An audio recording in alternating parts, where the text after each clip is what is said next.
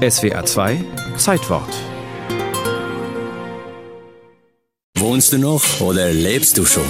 Irgendwann muss man sich entscheiden. Entdecke die Möglichkeiten. Der 78-jährige IKEA-Chef Ingvar Kamprad entschied sich früh. Wenn ich 17 Jahre alt habe ich diese Firma gegründet und dann war es mir ernstlich. Ich äh, habe einen Teil meines Jugends verloren. Ich war nicht jede Wochenende zum, zum Tanz gegangen und Vergnügen und so. Und das habe ich verloren, verpasst. Schade eigentlich, aber so war es. Wohnst du noch oder lebst du schon? Irgendwann muss man sich entscheiden. Entdecke die Möglichkeiten. Gekarlauert wurde bei IKEA in Deutschland schon immer. Wir ruhen uns nicht auf unseren Polstern aus, versprach das Unternehmen schon vor Jahren, oder etwas vorlaut, wir vermöbeln unsere Konkurrenz. Nur einmal, das erste Mal, trat IKEA mit einem ironiefreien Slogan an. Wer jung ist, hat mehr Geschmack als Geld. 1974, im Jahr, als die Schweden kamen. Ein Möbelhaus, ein schwedisches. Überhaupt sind neuerdings außer Autos allerlei schwedische Waren hier auf dem Markt oder bemüht, den zu erobern.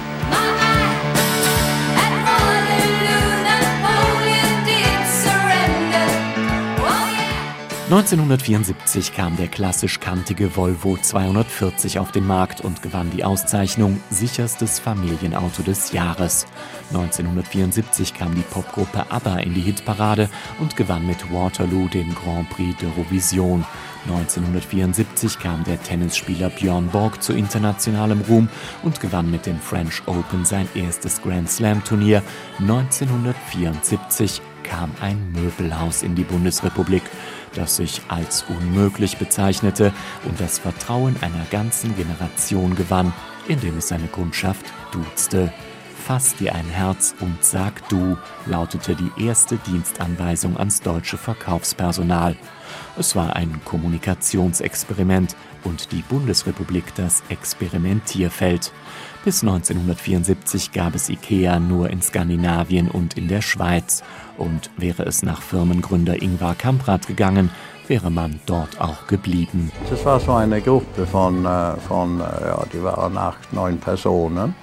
Und die waren äh, so ziemlich eigensinnig.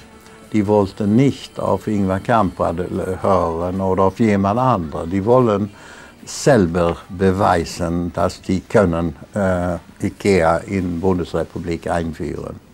Und die sind gelungen. Möbel bestehen aus Brettern, Leisten und Beschlägen.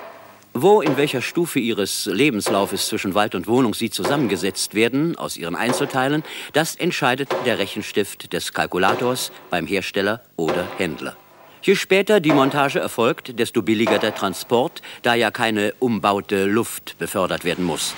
Besagtes schwedisches Möbelhaus hat die Transportfrage in der Art beantwortet, dass die Montage erst beim Käufer, beim Benutzer erfolgt. So umstandskrämerisch formulierte ein Fernsehbeitrag 1974 das IKEA-Prinzip. Der Kunde schleppt selbst, der Kunde macht viel mit, der Kunde ist kein König, anno 1974. Selbstbedienung im Möbelladen, Mitnahmemöbel, das ist noch nie in dieser totalen Konsequenz durchgeführt worden. Die IKEA-Idee wird sich, so der zuständige Verband, auch im deutschstämmigen Möbelhandel ausbreiten. Wohnst du noch oder lebst du schon?